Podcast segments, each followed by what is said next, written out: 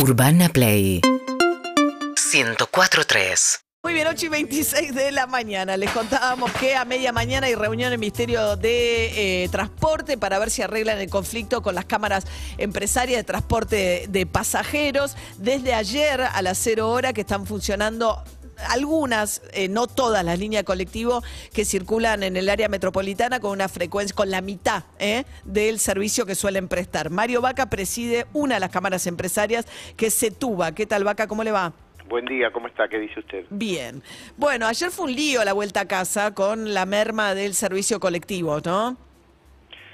Sí, hubo algunos inconvenientes, obviamente, al reducirse la frecuencia, obviamente que tiene que haber inconvenientes. Nosotros lamentamos mucho eso, eh, hemos explicado cuál es la razón por la que se produce esto. O sea, las empresas están percibiendo el mismo nivel de compensaciones tarifarias que tenían al mes de diciembre de 2021.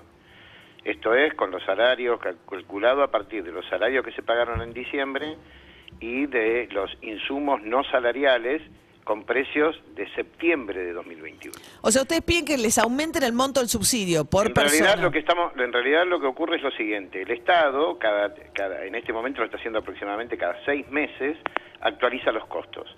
Lo ha hecho, lo ha hecho, ha puesto en línea los costos de salario a fecha actual y ha puesto los costos no salariales al mes de marzo pero lo aprobó en una resolución, la resolución 443 de 2022 del Ministerio de Transporte, que se publicó la semana pasada en el boletín oficial.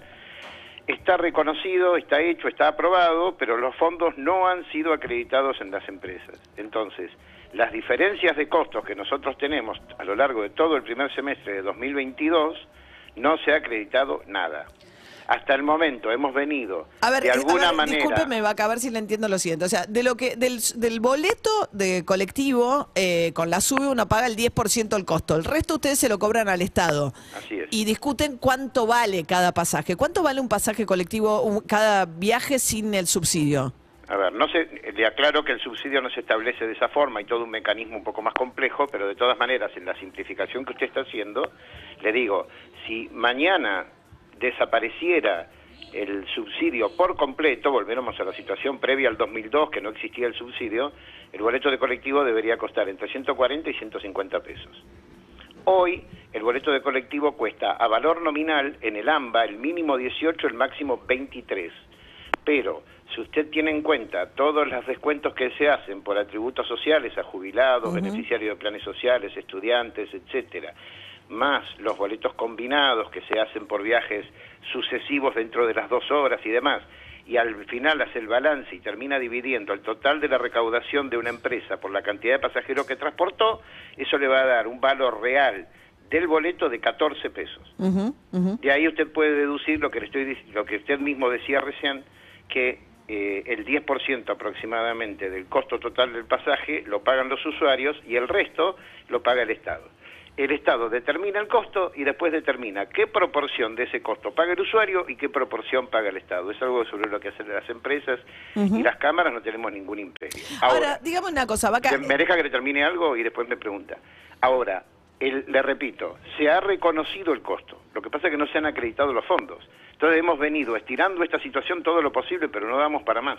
No hay manera de seguir financiando la totalidad de los servicios. Por eso tenemos que reducir. Ahora le puedo hacer una pregunta. Sí, por supuesto. El, el DOTA no está sumado a esta protesta, ¿no? Que es una. Hay una Esto interna. no es una protesta, ¿eh? Eh, repito, es una racionalización de servicios en función de los ingresos que tenemos. Dota es una compañía que tiene muchísimas líneas, algunas de las cuales estarán en alguna condición mejor que otras, y por ahí es variada la forma en la cual ellos regulan sus propios servicios. Pero esto es una situación general para todo el sector. Y eh, con relación a las unidades, ¿no? El estado de las unidades, porque otro de los factores de negociación, por lo general en la mesa de discusión entre ustedes y el Estado, tiene que ver con, bueno, si me calculás un costo, que yo creo que es más bajo del que realmente es, o muy ajustado, lo que fuere, discuten, bueno, entonces eh, extienden la vida útil de las unidades. ¿Hoy cuánto es la vida útil de un colectivo? Hoy la vida útil de un colectivo es 10 años, pero tiene una tolerancia de 3 años adicionales. 13 años. Eso, y, sí, y eso normalmente, normalmente es algo que establece el Estado precisamente porque, eh, digamos, no, no, no, no son suficientes los fondos para las renovaciones, pero ¿Cuánto te dura- aclaro que visto desde el lado nuestro eso no es una solución, es un problema, porque eh, las empresas no son administradoras de los servicios como puede ser el ferrocarril. Las empresas son propietarias de los vehículos, con lo cual este proceso lo que produce es ni más ni menos que descapitalización, de manera que no es una solución muy adecuada. Eh, dígame, en el mundo, ¿cuánto es la vida útil de un colectivo normalmente? Mire, no, la verdad que los 10 años eh, yo creo que es un valor internacionalmente bastante reconocido. Ahora, cuando usted me dice en el mundo, el mundo...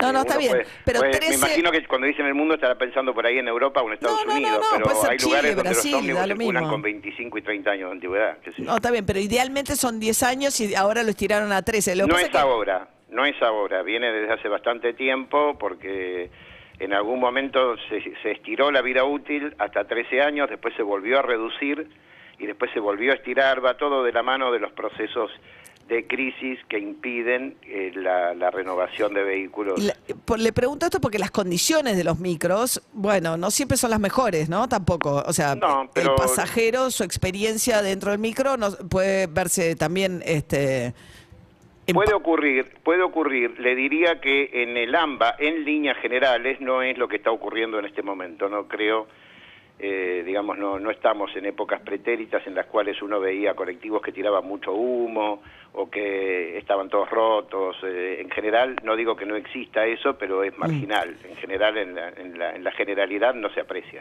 ¿Ustedes se encuentran hoy a media mañana, Ministerio de Transporte? Eh, a las 11.30. Bien, y verán ahí si llegaran a un acuerdo, hoy mismo volverían a dar el servicio. La idea nuestra es volver a brindar la normalidad del servicio a la brevedad posible. Le repito, esto no es una protesta en la medida que el Estado pueda ir depositando fondos que nos permitan afrontar la totalidad de los gastos, vamos a ir normalizando progresivamente los servicios. ¿Y cómo no es una protesta? Y no, no es una protesta. Lo, que le estoy diciendo, lo que estamos haciendo es, con los recursos que tenemos, damos la cantidad de servicio que podemos. Por eso le decía... Es como trabajar a reglamento, como usted me diga que el trabajo a reglamento no es una protesta. Porque trabajo lo que el reglamento me dice, lo mismo. Es una protesta. Bueno, yo lo que le digo es lo siguiente. Hasta donde podemos dar servicios, los damos. Más dinero no tenemos. ¿Está bien? Entonces, esperamos enero, febrero, marzo, abril, mayo, junio. Bueno, no se estamos a conmigo, no se enoje conmigo, no se para que usted, No, yo no, me enojo, estoy tratando de explicarle.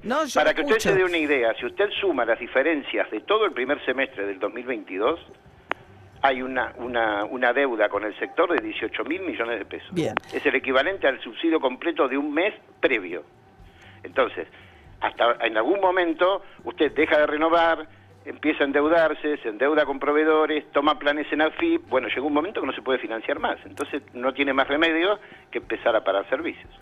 Eh, Mario Vaca, presidente de la Cámara Empresaria de Transporte Urbano de Buenos Aires, se tuvo una de las cámaras que está llevando adelante esta medida que no voy a calificar de protesta. Bueno, que tenga buen día, hasta luego. Seguimos en Instagram y Twitter. Arroba Urbana Play FM.